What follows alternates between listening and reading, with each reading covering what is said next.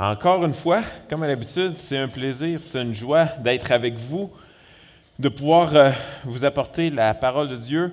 Et euh, ce matin, on continue dans notre série dans la lettre aux deux Corinthiens, chapitre 6, versets 14 à 18.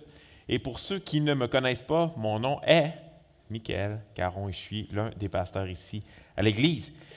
Euh, on est dans cette série depuis déjà quelques semaines une série qu'on a donnée comme titre Compatir dans l'affliction.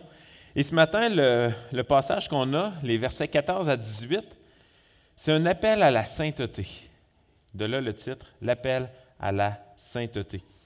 Euh, mais avant de rentrer dans notre texte, permettez-moi de vous donner un peu le contexte euh, dans lequel cette lettre a été écrite. Donc, on se plaît à le répéter dimanche après dimanche, un peu le contexte pour qu'on puisse bien saisir euh, qu'est-ce qui se passait dans, l'Église? Pourquoi Paul a écrit cette lettre? C'est quoi son intention derrière ce qu'il a écrit? Donc, euh, on sait que Paul écrivait à l'Église de Corinthe, aux croyants qui sont à Corinthe. Euh, Corinthe, c'est une ville de la Grèce, une ville qui était très importante, une ville qui avait beaucoup d'achalandage, beaucoup de, beaucoup de, pas des trafiquants, mais plutôt des, des, des marchandeurs, des vendeurs, des acheteurs allaient faire du trafic à, à cet endroit-là. Euh, c'était une ville qui était située en plein milieu sur le chemin vers euh, Rome, donc c'était vraiment un, attrait euh, pour plusieurs. C'était la ville où Paul avait lui-même implanté l'Église. On le voit dans Actes, dans, la lettre aux Actes. Paul était donc le fondateur de cette Église-là. Et puis, en quelque sorte, il était leur père spirituel. Hein. C'est le, pionnier, celui qui leur a apporté l'Évangile, la bonne nouvelle de Christ. Et on sait que euh, les pionniers dans nos vies, hein, ceux qui nous ont annoncé l'Évangile pour la première fois, il y a un lien spécial habituellement qui nous lie à eux. Et donc, il y avait un lien spécial entre Paul et les Corinthiens. Euh, bon, on sait que Paul a écrit quatre lettres à l'Église de Corinthe. Et dans la providence de Dieu, il nous en reste deux. Et au travers de ces deux lettres-là, ce qu'on voit, c'est l'amour extrême de Paul envers euh, les Corinthiens. Hein, il reprend le péché en les exhortant euh, et puis il leur parle de la souffrance qu'il vit, la souffrance qu'ils vivent et les compassions de Dieu au travers de tout cela. Et puis dans 2 Corinthiens, il aborde également la souffrance qui est intimement liée aux pseudo-chrétiens, hein, les super apôtres que Paul va adresser très bientôt dans, sa lettre. Donc, Paul fait toujours référence en arrière-plan à ces pseudo-chrétiens, aux super apôtres, ceux qui ont infiltré l'Église de Corinthe et qui détournent de la foi les Corinthiens, qui leur annoncent un évangile trafiqué, un évangile qui est différent de celui que Paul a annoncé. Euh, c'était des hommes qui étaient éloquents, c'était des hommes qui avaient une grande crédibilité auprès des Corinthiens, de par leur apparence, de parce qu'ils savaient bien parler, bien communiquer, et parce qu'il y avait une apparence d'absence de souffrance. Et euh, l'apparence, la puissance était vue par les Grecs comme étant quelque chose d'extraordinaire, des qualités extraordinaires qui souvent provenaient des dieux. Hein, c'était ce qui était cru dans la culture. Et la souffrance, sous quelconque forme, était vue comme étant une forme de punition, une forme de jugement de la part de Dieu. Donc Paul est confronté face à ces apôtres-là, à ces super apôtres-là, alors que Paul euh, souffre et Paul parle librement de cette souffrance-là. Alors euh, tout le ministère de Paul est remis en question, son intégrité est remise en question, euh, son message est remis en question, son identité est remis en question.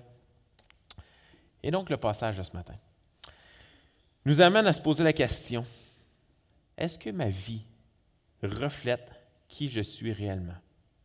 Est-ce que ma vie reflète qui je suis réellement?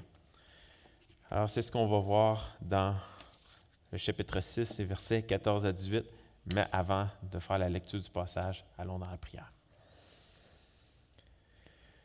Père du ciel, encore une fois, on veut euh, on veut se courber devant toi en adoration. On veut te dire merci. On veut te dire merci pour cette église ici à Shawinigan.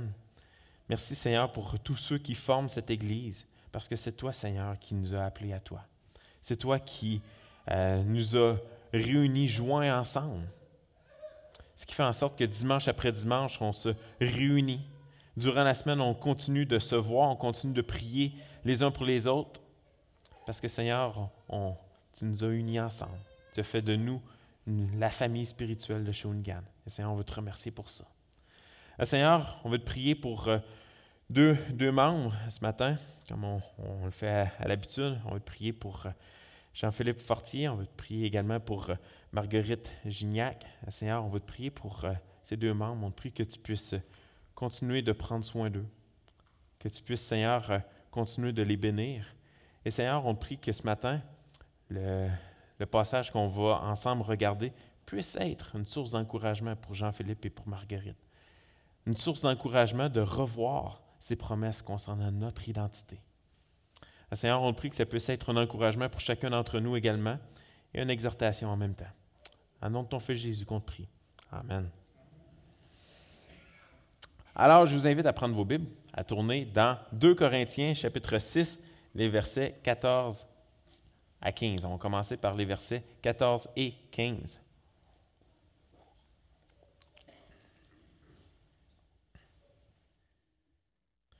Donc, les versets 14 à 15, je donnais comme titre de section, ça nous rappelle qui nous étions. Ça nous rappelle qui nous étions. Verset 14. Ne vous mettez pas avec les infidèles sous un joug étranger car quel rapport y a-t-il entre la justice et l'iniquité? Ou qu'y a-t-il de commun entre la lumière et les ténèbres? Quel accord y a-t-il entre Christ et Bélial? Ou quelle part a le fidèle avec l'infidèle? Vous savez, j'aime beaucoup écouter des documentaires. Euh, ma femme euh, s'endort habituellement quand je commence à écouter un documentaire. Mais j'aime beaucoup écouter des documentaires, j'aime apprendre des, informations. Et dernièrement, j'ai écouté un documentaire sur les prisons.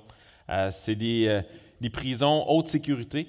Et puis, euh, l'animateur de, l'émission, c'est un ancien prisonnier. Il a fait environ, je crois, 13 ans de prison.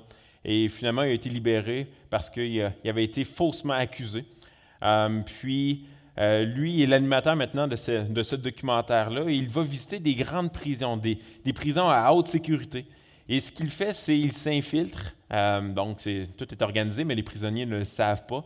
Donc, il se fait passer pour un prisonnier pour voir la vie en prison en haute sécurité. Donc, vraiment, il s'en va là, il est derrière dans, sa cellule, et puis il observe, puis il interagit avec, les gens, puis il y a des, des caméras euh, cachées un peu partout. Et puis,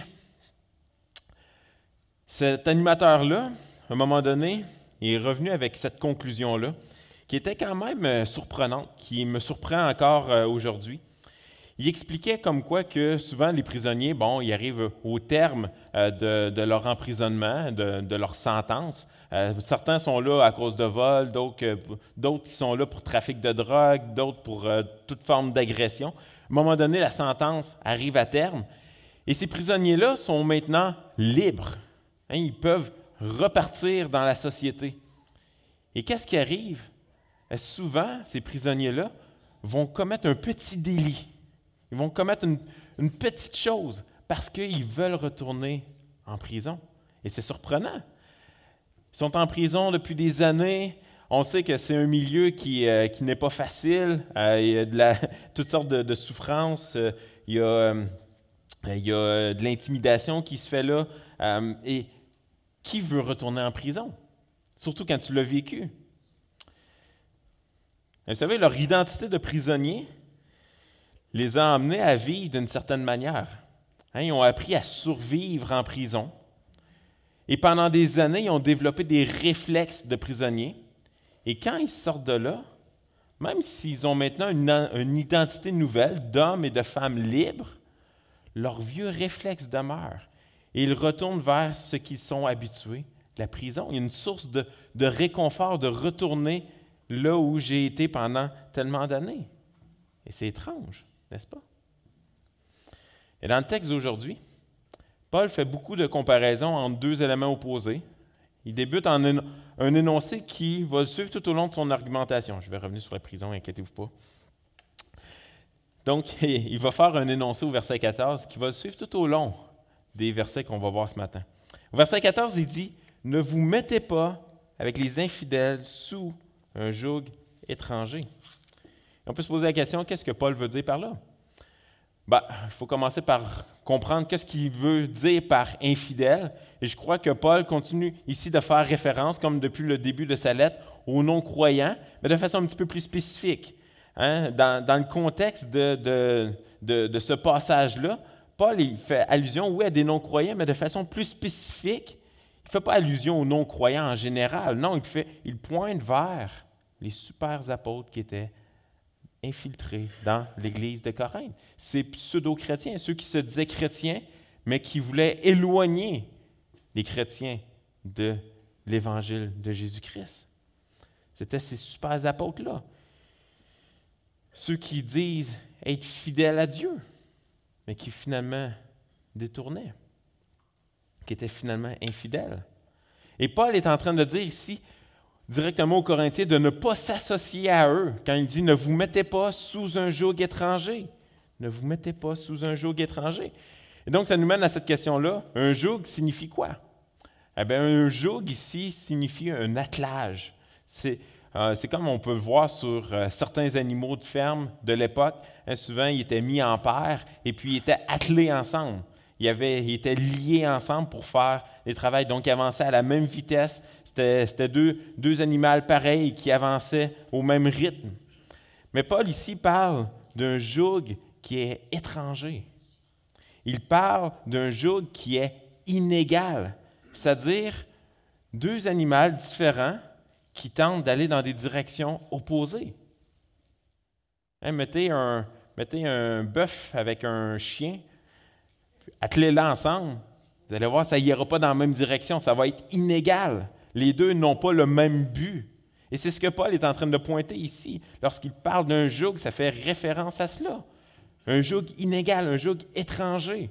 Deux buts communs, mais sont liés ensemble, ils se sont attachés ensemble. Comment est-ce qu'ils vont faire pour atteindre le même but? C'est quasi impossible. Maintenant, il faut comprendre ce que Paul ne dit pas ici dans le contexte. Ce que Paul ne dit pas. Il ne dit pas ici, lorsqu'il dit ne vous mettez pas euh, sous un joug étranger, il ne dit pas ici de couper contact avec ceux qui se disent non-croyants. Et ça, ici, c'est important à comprendre. Paul n'est pas en train de, dire coupez-vous du monde. Il n'est pas en train de dire ne vous euh, n'allez pas travailler pour quelqu'un qui n'est pas chrétien. Ça ne veut pas dire ne vous liez pas d'amitié avec quelqu'un qui est incroyant. Ça ne veut pas dire détournez-vous de votre famille si votre famille est incroyante. Non, ce n'est pas ce que ça veut dire ici. Hein, Paul lui-même a, parlé de cela dans 1 Corinthiens, dans sa première lettre aux Corinthiens, chapitre 5. Je vous en fais la lecture, versets 9 et 10. Il dit Je vous ai écrit dans ma lettre de ne pas avoir de relation avec les débauchés, non pas d'une manière absolue avec les débauchés de ce monde, ou avec les cupides et les ravisseurs, ou avec les idolâtres. Autrement, il vous faudrait sortir du monde. Également, Paul n'est pas en train de parler spécifiquement. Je sais qu'on utilise souvent ce, passage-là pour parler de, mariage entre croyants et non-croyants. Bien que ça puisse être une application euh, quelconque à faire, Paul ici ne dresse pas dans le contexte spécifiquement ces deux sujets-là. Mais ce que Paul dit aux Corinthiens maintenant, ce que Paul dit aux Corinthiens, c'est ne vous associez pas avec ceux qui se disent chrétiens et qui détournent du véritable évangile. Parce que lorsqu'ils décident de faire cela, lorsque les Corinthiens décident de faire cela, ils retournent vivre à la manière d'autrefois.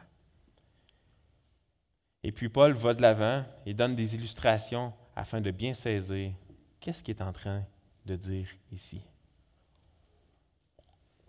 Il dit, car quel rapport y a-t-il entre la justice et l'iniquité? Ou qu'y a-t-il de commun entre la lumière et les ténèbres? Paul pointe vers deux opposés, deux extrêmes. Les chrétiens sont ceux qui sont identifiés comme étant justes, dans le sens de on a été justifiés, et les non-croyants, qu'il fait allusion, sont ceux qui sont identifiés comme pécheurs, ceux qui commettent l'iniquité. 2 Corinthiens 5, juste, euh, juste avant qu'on a vu euh, il y a deux semaines environ, ça nous parle de, cette justice de Dieu, de notre identité de d'avoir été justifié.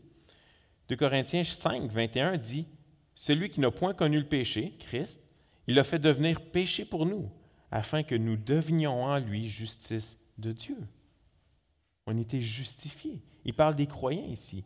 Car quel rapport y a-t-il entre la justice et l'iniquité, entre le croyant et l'incroyant?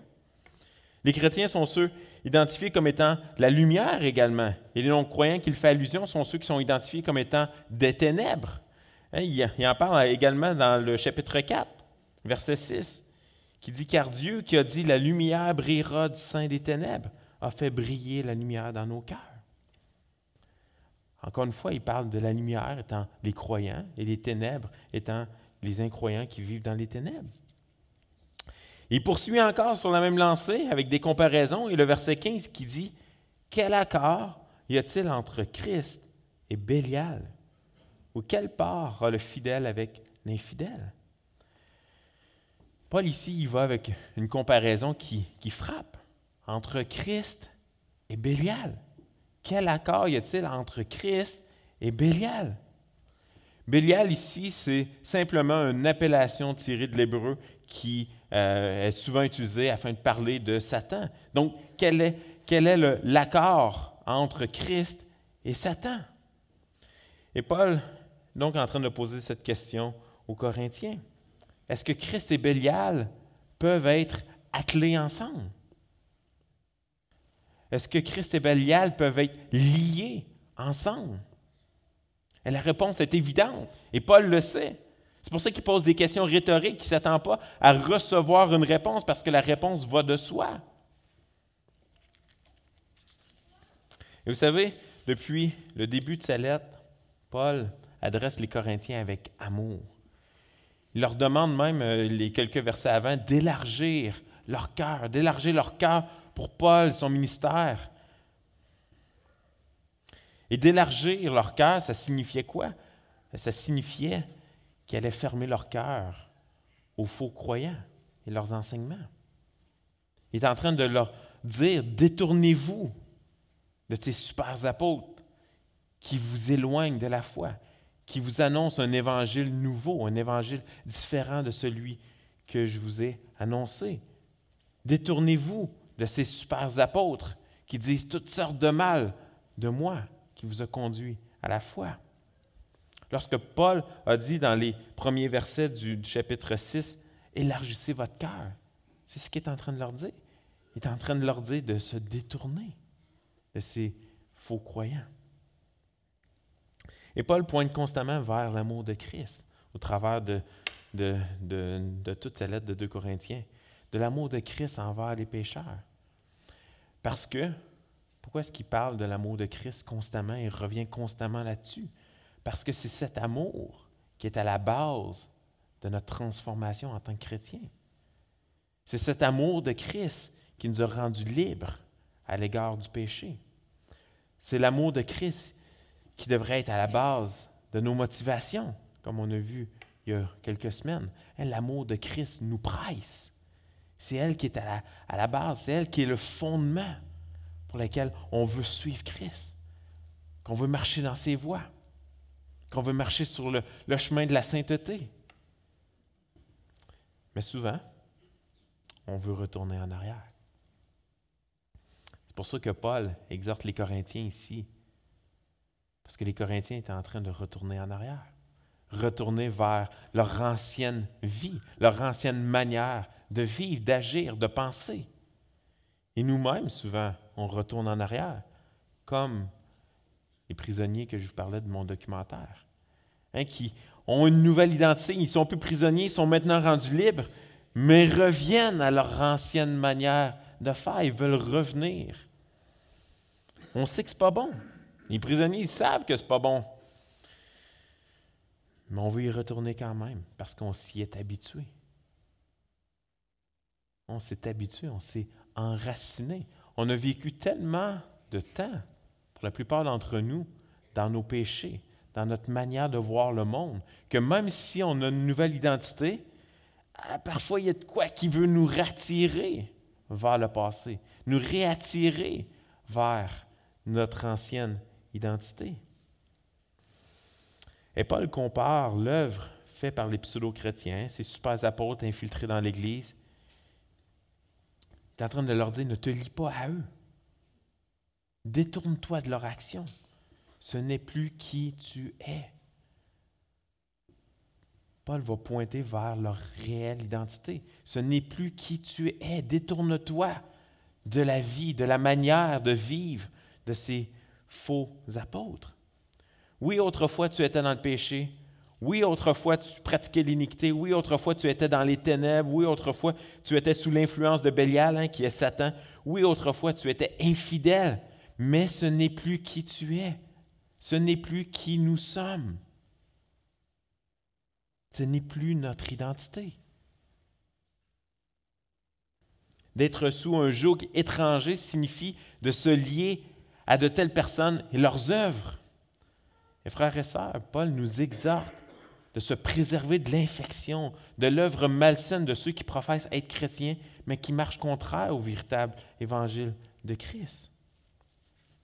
Il nous met en garde également de retourner à ces vieux patterns, hein, ces, ces vieilles manières de vivre qu'on avait. Les croyants de Corinthe écoutaient la voix des super apôtres. Ils faisaient comme eux. Ils prêtaient de mauvaises intentions, revenaient vers la loi, adhéraient à la croyance que les souffrances étaient liées à la malédiction de Dieu. Ils suivaient, ils suivaient la voie des super apôtres. Ils allaient à l'encontre de Dieu lui-même et de son évangile. Ils étaient en train de revenir à leur ancienne identité de pécheurs. Vous savez, on ne parle pas ici de seulement ceux qui se disent chrétiens, mais on parle de tout ce qui nous ramène au fait de se lier contre Dieu. Paul nous dit de ne pas se lier à cela. Et sommes-nous tombés dans le piège de revenir en arrière? Revenir à nos anciennes manières de vivre, nos anciennes manières de penser? Est-ce qu'on suit la voie de la culture autour de nous en remettant en question la voix de Dieu, hein, en se disant A-t-il vraiment dit? Hein, Ça résonne quelque chose en vous, cette petite question A-t-il vraiment dit?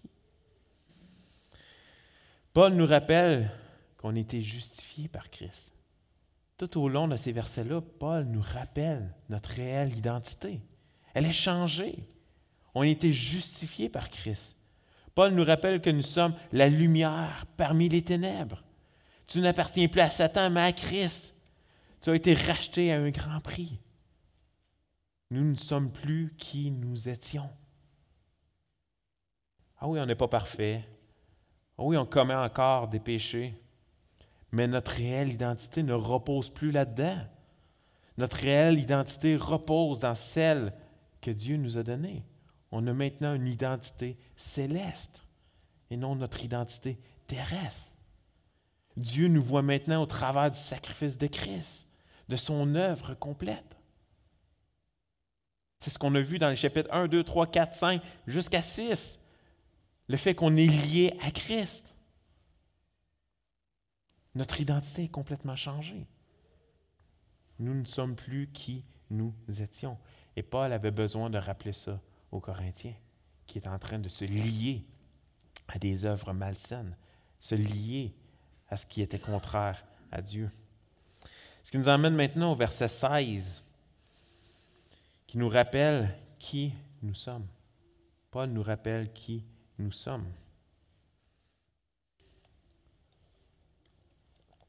Verset 16. Quel rapport y a-t-il entre le temple de Dieu et les idoles? Car nous sommes le temple du Dieu vivant, comme Dieu l'a dit. J'habiterai, je marcherai au milieu d'eux. Je serai leur Dieu, ils seront mon peuple. Paul débute cette section et compare le temple de Dieu et les idoles. Et dans, ces versets, les, ce verset et les prochains, Paul utilise des images et même emprunte des passages de l'Ancien Testament afin d'amener à son point, pour nous faire comprendre un point. Il est en train de nous parler ici du temple de Dieu, où on pourrait parler du tabernacle, qui était la, tente, puis par la suite il y a eu le temple. C'est des termes qui sont utilisés dans l'Ancien Testament. Et le peuple de Dieu, Israël, dans l'Ancien Testament, devait construire d'abord le tabernacle, hein, cette tente-là, avec des spécifications très claires sur les dimensions et des spécifications très claires sur le matériel qui devait être utilisé. Il se devait de suivre ces spécifications-là parce qu'il construisait un lieu physique qui allait faire quoi? Qui allait représenter la présence de Dieu sur terre, parmi eux. Alors le peuple était, euh, quand le peuple était en déplacement, qu'est-ce qu'il faisait? C'est on reprenait cette tente-là et on l'emmenait avec nous et on la remontait de nouveau pour que la présence de Dieu soit toujours parmi eux. C'est ce qu'on a vu dans le livre de Josué, hein, le, peuple qui était, qui était nomade, qui marchait, qui n'avait pas de terre à eux et qui devait constamment traîner la tente. Et plus tard, lorsque finalement des pays ont été donnés au peuple d'Israël, afin qu'ils cessent d'être toujours en marche, il y a le temple qui a été construit de manière plus permanente à Jérusalem, avec la même signification. Et cette signification, c'était la présence de Dieu parmi eux. C'est un endroit qui était saint. C'est un endroit qui était pur pour l'adoration à Dieu. Mais encore là, c'était temporaire, parce que ça pointait vers ce jour où le temple ne serait plus un endroit comme cela. Un passage intéressant dans le Nouveau Testament, dans l'Évangile de Jean, chapitre 1, verset 14, que je vous lis. Ça dit, Et la parole a été faite chair. On parle de Jésus ici. Elle a habité parmi nous. Elle a habité parmi nous. Et ce terme-là, ou cette phrase-là, habiter parmi nous, signifie littéralement le tabernacle. C'est de, là c'est de là que la signification du tabernacle vient. Elle a habité parmi nous. Christ a habité parmi nous pleine de grâce et de vérité, nous avons contemplé sa gloire, une gloire comme la gloire du Fils unique venant du Père. Ce tabernacle de l'Ancien Testament, le temple, c'était temporaire. Ça nous pointait vers la présence de Dieu sur terre. Et non seulement une représentation de celle-ci, mais Christ lui-même qui est venu habiter parmi nous. Mais pourquoi maintenant Paul compare le temple aux idoles? Encore une fois, tout au long de l'Ancien Testament, on voit l'allusion aux idoles, hein, qui sont des sources de réconfort vers, sources de réconfort éphémères, bien sûr, vers lesquelles le peuple, les peuples voisins et même le peuple d'Israël se tournent constamment. Ils se tournent constamment vers des idoles. Mais le problème avec les idoles, c'est qu'ils étaient morts. Les idoles étaient inanimés. Les idoles étaient sans vie. Ils étaient des créations humaines. Il n'avait aucun pouvoir. Alors que Dieu est un Dieu vivant, celui qui marchait au devant du peuple, afin de, sortir de l'Égypte euh, son peuple, les délivrer de la main de Pharaon. Celui qui allait être leur guide dans le désert pour traverser le Jourdain. Celui qui allait séparer les eaux, celui qui allait faire sa demeure parmi eux afin d'accomplir la promesse d'alliance faite avec le peuple. Mais Paul est encore en train ici de comparer deux opposés. Le temple de Dieu, hein, le fait que Dieu a habité parmi son peuple et ces idoles-là vers lesquelles le peuple se tournait très souvent, mais des, des idoles qui étaient inanimées, qui n'existaient pas réellement. Et Paul fait allusion à des textes de l'Ancien Testament. Il nous parle entre autres d'Exode 29, verset 45, qui dit J'habiterai au milieu des enfants d'Israël et je serai leur Dieu ils connaîtront que je suis l'Éternel leur Dieu, qui les a fait sortir du pays d'Égypte pour habiter au milieu d'eux. Je suis l'Éternel leur Dieu. Mais Paul poursuit, puis il ajoute une clarification. Il dit, car nous sommes le temple du Dieu vivant. Car nous sommes le temple du Dieu vivant. Vous savez, l'amour de Christ nous a transformés. Nous sommes passés de la mort à la vie, des ténèbres à la lumière, de l'iniquité à la sainteté. Ce que nous étions, nous ne sommes plus. On était prisonniers de nos péchés. Pour être encore plus précis, on était sous l'esclavage du péché. On était ennemis de Dieu. Mais Christ est venu habiter parmi nous. Il a vécu cette vie parfaite sans péché. Il est allé jusqu'à la mort sur la croix afin qu'il y ait des pécheurs comme vous et moi, puissent être sauvés de l'enfer éternel.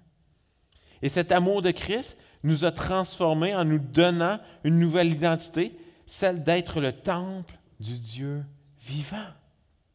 Celle d'être le temple du Dieu vivant.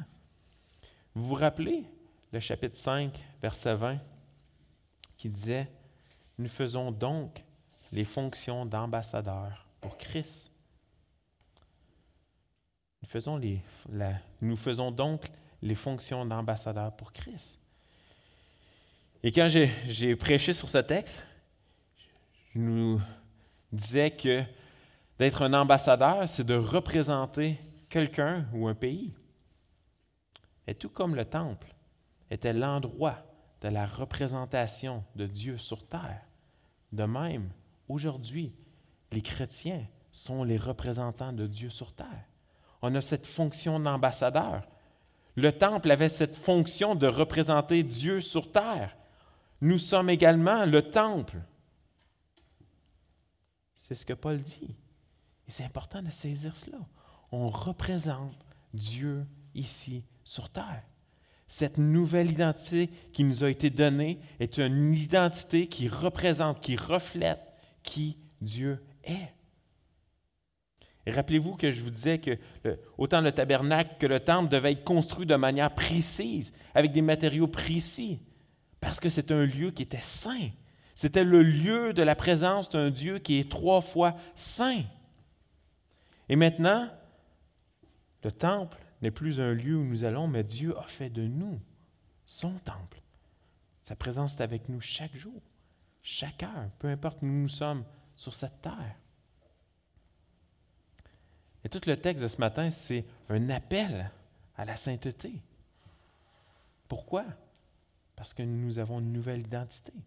Nous sommes le temple de Dieu. On est des ambassadeurs. On représente Dieu sur terre. On reflète qui Dieu est. Et c'est un Dieu qui est trois fois saint. Vous savez, être chrétien ne signifie pas d'être parfait, ça ne signifie pas qu'on vit nos vies parfaitement, mais ça signifie tendre vers la sainteté. Ça signifie de tendre vers refléter parfaitement cette nouvelle identité que nous avons acquise par le sang de Christ. On a été transformés. On est une nouvelle création. C'est tous des termes qui ont été utilisés par Paul dans les passages de savant. On a cette fonction d'ambassadeur, représenter Christ ici-bas sur terre. Et comme le temple qui devait être saint, nous devons également être saints. Et Dieu savait qu'on n'était pas parfait. On l'a vu également dans le chapitre 3, alors que Paul parle qu'on est des vases de terre. Hein, des vases de terre, c'est des vases qui sont fragiles, des vases qui peuvent se casser, qui peuvent se, se fissurer. C'était des vases sans valeur. Il sait qu'on n'est pas parfait. Mais il a décidé de nous prendre, de changer notre identité. Et qu'est-ce qui arrive par la suite, une fois que notre identité est changée? Il nous transforme de jour en jour. Et de façon plus spécifique, il nous a donné également l'Église pour qu'on soit de plus en plus semblable à lui. Hein, chapitre 4, vous n'êtes pas obligé de tourner. Versets 12 et 13 nous parle de différents ministères dans l'Église qui nous parlent que finalement l'Église, c'est pour le perfectionnement des saints en vue de l'œuvre du ministère de l'édification du corps de Christ. Verset 13 dit Jusqu'à ce que nous soyons tous parvenus à l'unité de la foi et de la connaissance du Fils de Dieu, à l'état d'homme fait, à la, mesure de la stature parfaite de Christ. On n'a pas atteint ça encore. Mais on est en voie d'eux. Et l'Église est là pour nous équiper justement pour cela. Le verset 16 nous rappelle que nous, ne sommes plus qui nous étions. L'amour de Christ nous a transformés. Elle continue de nous transformer afin d'être de plus en plus semblables à lui. Et cela paraît, devrait paraître dans notre marche ici-bas. Notre vie n'est plus ce qu'elle était. Notre manière de vivre n'est plus ce qu'elle était. Paul ne nous dit pas que nous devons nous séparer du monde, mais nous rappelle que nos actions devraient refléter que nous ne sommes plus qui nous étions. Nous rappelle tout cela parce qu'il sait qu'on a tendance à oublier qui nous sommes et vouloir retourner en arrière comme le prisonnier. mes frères et sœurs, on n'est plus seul dans cette marche-là. On a une nouvelle identité on n'est plus seul, on est joint à d'autres. Hein, ce joug étranger, c'est de se joindre à des gens qui ne marchent pas dans la même direction que nous. Mais Dieu nous a joints à une Église qu'on puisse s'encourager, qu'on puisse s'exhorter, qu'on puisse veiller les uns sur les autres. L'Église sert pour notre perfectionnement. Si vous êtes ici ce matin et euh, peut-être que vous ne vous identifiez pas comme chrétien, peut-être vous vous demandez, mais pourquoi les chrétiens se réunissent dimanche après dimanche, qui chantent ensemble comme on a fait tantôt, qui ont une prédication de la Bible avec un prédicateur qui utilise des mots qui sont peut-être étranges, hein, des vieux mots. Pourquoi? je reviens à cela. L'une des raisons, c'est qu'en tant que chrétien, on veut l'adorer, oui, et se rappeler constamment ce que Dieu a fait pour nous en nous délivrant du péché. Et on réalise aussi, l'une des raisons, c'est qu'on réalise en tant que chrétien qu'on ne s'est pas sauvé nous-mêmes. C'est Dieu qui l'a fait. Et on se réunit dimanche après dimanche. On se voit durant la semaine parce qu'on veut s'exhorter, on veut s'encourager, on veut veiller les uns sur les autres pour notre perfectionnement, pour notre propre sanctification. Parce que trop facilement, on sait qu'on veut retourner en arrière, qu'on veut retourner dans nos anciennes façons de penser, d'agir, nos vieux péchés, nos vieilles pantoufles, comme on dirait en québécois. Vous savez, le christianisme n'est pas à propos de suivre toutes sortes de règles, mais c'est plutôt à propos de vivre une relation avec Dieu, avec le Dieu vivant. Et cette relation est tellement forte lorsqu'elle est initiée par Dieu, que la Bible appelle cela une nouvelle naissance. Elle nous transforme tellement que notre identité change, qu'on a une nouvelle vie. Ah, on était ennemis de Dieu. On était pris dans notre péché, sous l'esclavage du péché. On était prisonniers. Et Christ a vécu cette vie parfaite. Il est allé mourir jusqu'à la croix a vécu la séparation d'avec le Père à cause qu'il portait nos péchés sur lui. Et maintenant, tous ceux qui se repentent et placent leur foi en lui, on se salue. Cette nouvelle identité qui amène une nouvelle vie. Notre identité ne repose plus sur mon identité de pécheur. J'ai plus cette étiquette de pécheur dans le front ou attachée à mon cou. Non, j'ai l'étiquette de Christ comme étant justifié.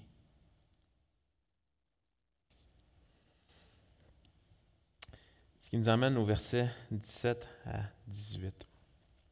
On va conclure avec euh, ces versets-là, qui nous rappellent qui il est, qui Dieu est.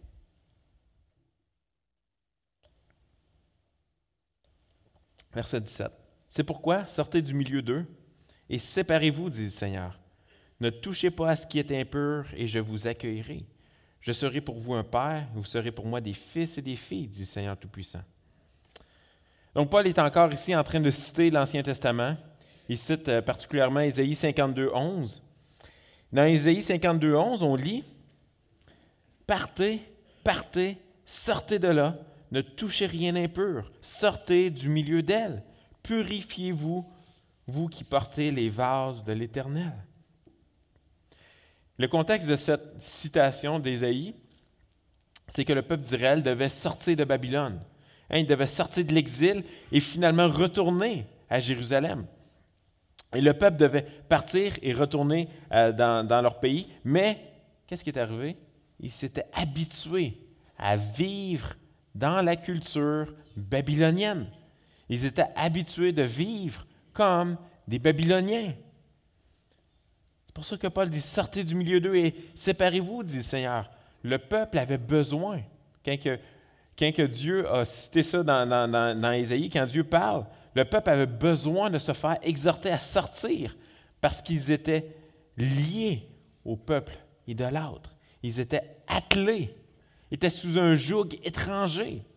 Hein, ils s'étaient enracinés dans les coutumes. Ils s'étaient enracinés dans les idoles des Babyloniens. Mais pourtant, le peuple était différent. C'était le peuple de Dieu. Et il se devait de, de, se reprendre en main et refléter qui Dieu était. Mais ils étaient solidement enracinés.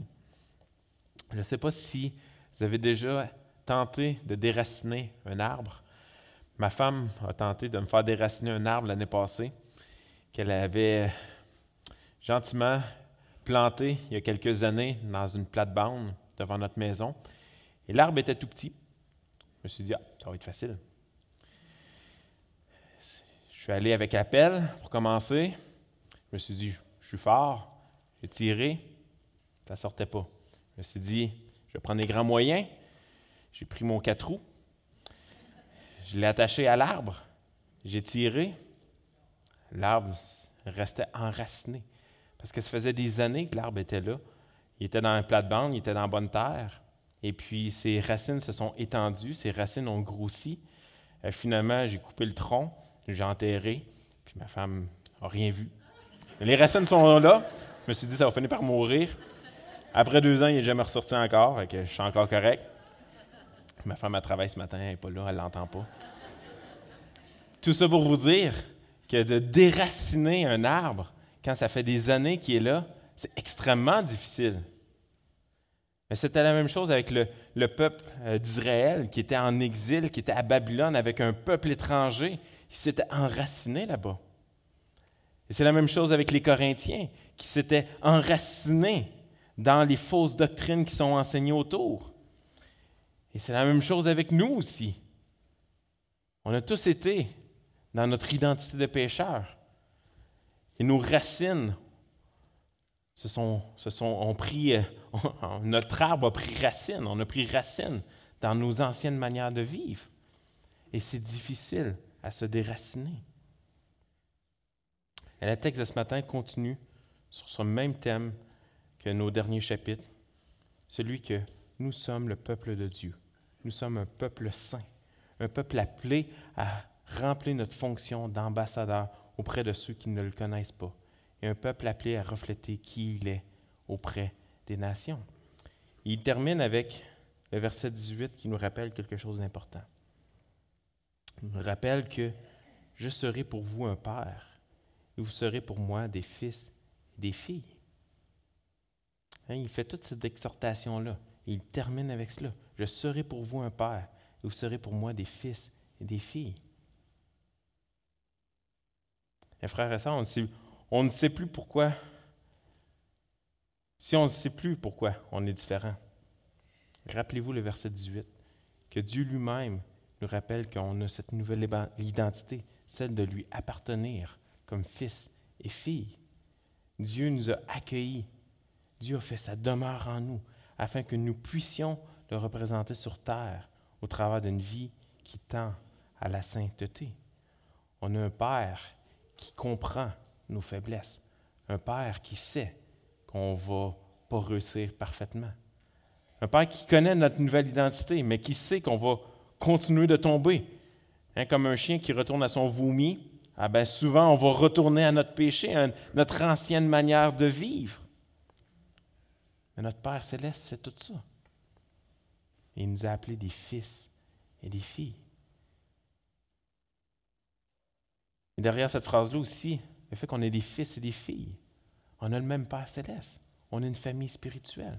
Et ça nous ramène à cela également qu'on n'est pas seul dans ce, dans ce combat, on n'est pas seul dans cette marche chrétienne. Non, on a des frères et sœurs, on a une famille, comme je l'ai mentionné tout à l'heure, qui veille sur nous, qui prie pour nous, qui nous encourage, qui nous exhorte, qui, voit si on est sur le bord de dévier et qui vient et qui nous reprend. Je serai pour vous un père et vous serez pour moi des fils et des filles.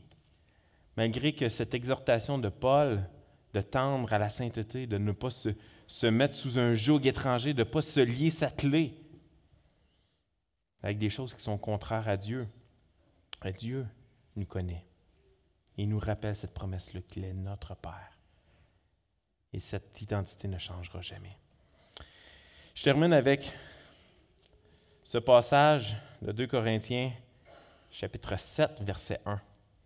Je vole ce verset-là. Euh, je ne sais pas c'est qui qui va le prêcher, mais euh, il allait très bien avec notre texte de ce matin. Et en fait, il conclut notre texte de ce matin, qui dit Ayant donc de telles promesses. Il est en train de faire référence à, à tout ce qu'on vient de voir. Ayant donc de telles promesses ces promesses de notre nouvelle identité, cette promesse que Dieu habite parmi nous, cette, promesse que Dieu est notre Père et que nous sommes ses fils et filles. Ayant donc de telles promesses bien-aimées, purifions-nous de toute souillure de la chair et de l'esprit en achevant notre sanctification dans la crainte de Dieu.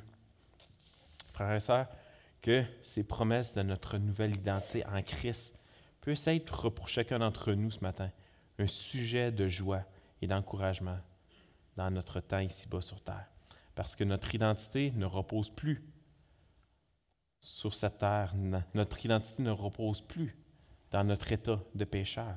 Non, notre identité est maintenant céleste et on représente le Dieu vivant. Amen. Prions. Père du ciel, encore une fois, on est, euh, on est tellement reconnaissant. On est reconnaissant d'avoir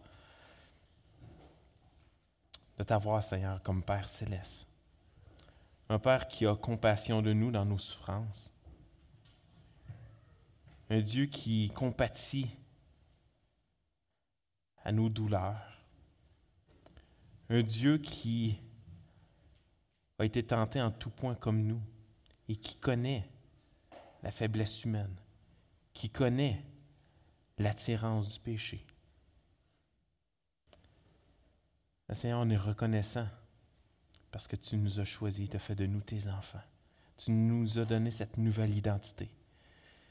Et Seigneur, on prie que ce matin, ça puisse être un encouragement pour chacun d'entre nous de marcher d'une manière digne de la vocation qui nous a été adressée, comme Paul a dit à Timothée. Seigneur, on veut, on veut te craindre, on veut marcher d'une manière qui t'honore. Et Seigneur, on a besoin de toi. On a besoin de se rappeler de ces promesses-là on a besoin de se rappeler que l'Église est là également pour nous accompagner là-dedans.